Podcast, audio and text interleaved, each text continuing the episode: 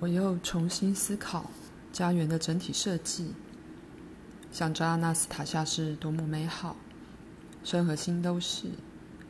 看来他不是不关心这个计划，说不定他还是解决土质问题的最大功臣。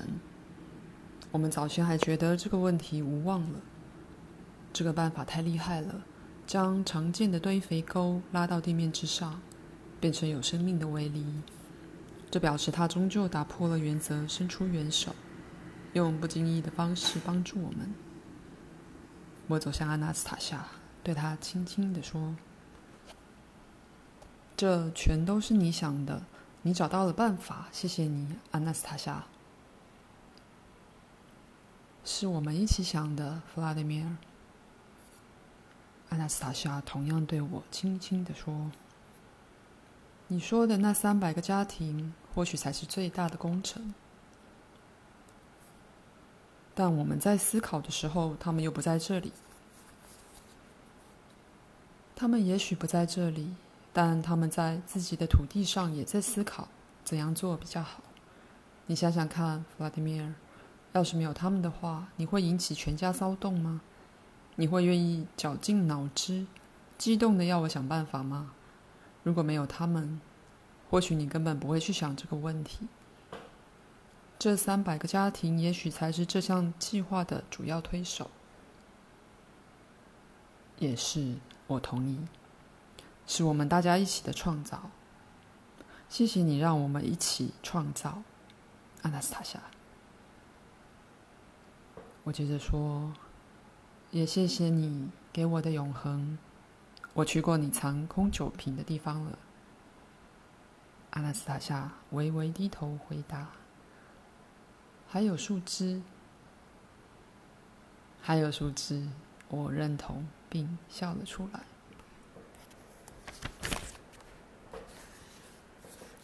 阿纳斯塔夏开心地发出洪亮的笑声，小纳斯千卡更在模型附近跳来跳去，一边手舞足蹈，一边笑着。只有瓦洛加无视我们，依旧若有所思地专心看着模型。我忽然为儿子感到极为难过。他虽然想出了了不起的澡堂，但还是觉得自己没有完成阿纳斯塔夏交代的任务。他可能也对我觉得难为情，毕竟他不听我的话，坚持没有阿纳斯塔夏也能想出办法。他真的尽力了，但是我想给他支持，为他打气，但该怎么做呢？我不知道。瓦洛加专心地看着模型，似乎在想其他的办法。他不知道我们已经把最大的问题解决了。晚上睡觉前，我问阿纳斯塔夏：“瓦洛加和纳斯千卡都睡在哪里？”在不同的地方睡，阿纳斯塔夏回答。纳斯千卡有时会跟我睡。为什么这么问，弗拉德米尔？哦，没事，只是想跟瓦洛加聊一聊。那就呼唤他吧。怎么呼唤？用叫的吗？直接呼唤他，他听得见。我呼唤完后，一会儿就看到儿子朝我的方向走来，依旧看起来非常专注的样子。他靠近我时，我问他：“瓦洛加，你什么时候想到粘土丘是澡堂的？为什么没有早点告诉我？”妈妈开始批评我们的计划和粘土丘时，我才决定要说的。我把它称为澡堂，是因为爸爸，你跟我说过，我们得先盖厕所和澡堂。这座小丘大到不像厕所，所以我决定把它称为澡堂。但你有说到澡堂的结构和好处，你临时想到的吗？还是说你和妈妈一样可以运用宇宙的资讯？爸爸，我没办法像妈妈那样。但或许这也有好处。如果我得不到资讯，就会努力在短时间内想出来。有时还真能奏效，非常有效。你是货真价实的发明家，我的脑袋就想不出你的发明。我还因此决定回家后要做一个工作模型，买陶罐在底下打洞，用个什么东西封住开口，只留一个小洞，插上管子。陶罐里点蜡烛烧一两个小时，不用点火烧柴，看看这种加温的效果如何。只不过陶罐很薄，没办法做出很准的模拟。爸爸，在陶罐表面抹上粘土，会让模拟更准。太好了，我会抹上粘土的，瓦洛加。抱歉，我之前在气头上说什你什么也想不出来，请不要生我的气。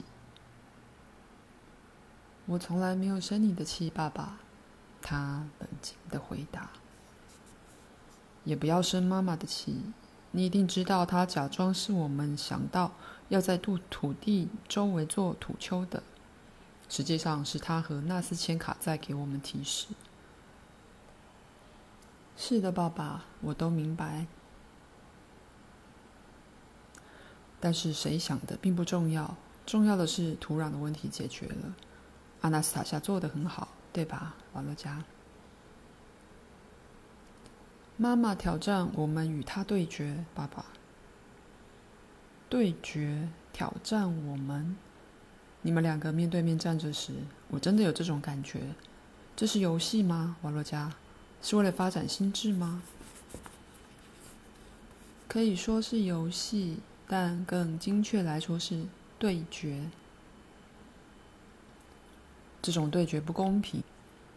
阿纳斯塔夏拥有和宇宙一样大的资讯量，我们又没有这种能耐，这要怎么对决？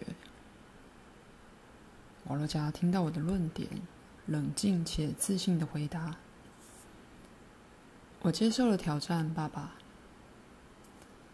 呃，你没有必要接受，你一定会输，百分之百会输的。输了你会垂头丧气，就像今天这样。我看到你在阿纳斯塔夏讲到土丘、中央的房子和后院时，一脸沮丧地低头坐着。”要是你输的话，一定会更沮丧的。我不能输，爸爸。如果我输的话，妈妈会难过的。妈妈应该要暗中让你，她之后才不会难过。妈妈不能让我。唉，瓦洛加，瓦洛加，你有时真的有点鲁莽。好吧，事情过了就算了，去睡觉吧。瓦洛加，我也去睡了。我要想想该把房子盖在哪里比较好，或许会有别的办法。好，爸爸，你需要好好睡一睡，希望你睡得安稳，爸爸。我和儿子分开后，没办法马上躺下入睡，于是对阿纳斯塔夏说：“别等我了。”你先一个人睡吧，阿纳斯塔夏。我需要想一些事情。我在西伯利亚白夜的光线下徘徊在洞穴入口，思考如何帮助瓦洛加。我时不时看着睡着的阿纳斯塔夏，看他卷曲侧躺的身子，他将手心放在头下，睡觉时脸上依旧挂着微笑。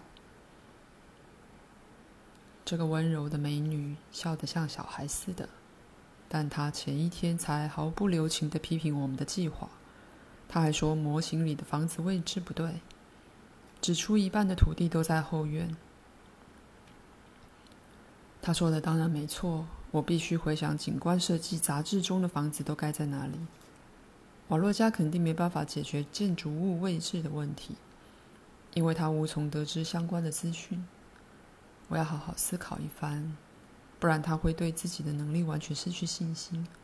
我很想帮儿子的忙，甚至觉得，除非我想到有用的办法，否则我会睡不着。我在郊外的土地看过各种小屋，所以我有责任找到正确的办法。但我怎么也想不到，因为在我看过的大部分房子中，窗户都是对着车道的。午夜过了许久，我依然在洞穴外徘徊，寻找房屋和农舍的合适位置。忽然间，我灵光一闪，如蹦出火花般想到了什么，而且我很喜欢。我明天就要告诉他，我要告诉他。我开始想象自己明天会怎么回应阿纳斯塔夏对后院的疑问。我要开门见山地说：“阿纳斯塔夏，你昨天说到房子的位置，说到什么后院的？”他会回答：“对，我说过，我说你们有一半的土地都在后院。”不对，阿纳斯塔夏，不完全是这样的。你没有看到模型里有个小凹槽，那是环绕整栋房子的阳台。热的时候，我和朋友坐在阴影的那一侧，也就是背对门口那一侧的墙。我们坐在那里欣赏花园和花圃，这样就不会有所谓的后院，因为露天阳台是环绕房子四周的。对，是真的，我没有注意到。阿纳斯塔夏会这样说：“我觉得自己想到了一个好点子，于是静静躺在散发香味的床上，不想吵醒身边熟睡的美女。我晚上梦到一个有关澡堂的怪梦，梦中我走进澡堂，关上门后，澡堂竟然离开地面飞向天空，而且速度越来越快。”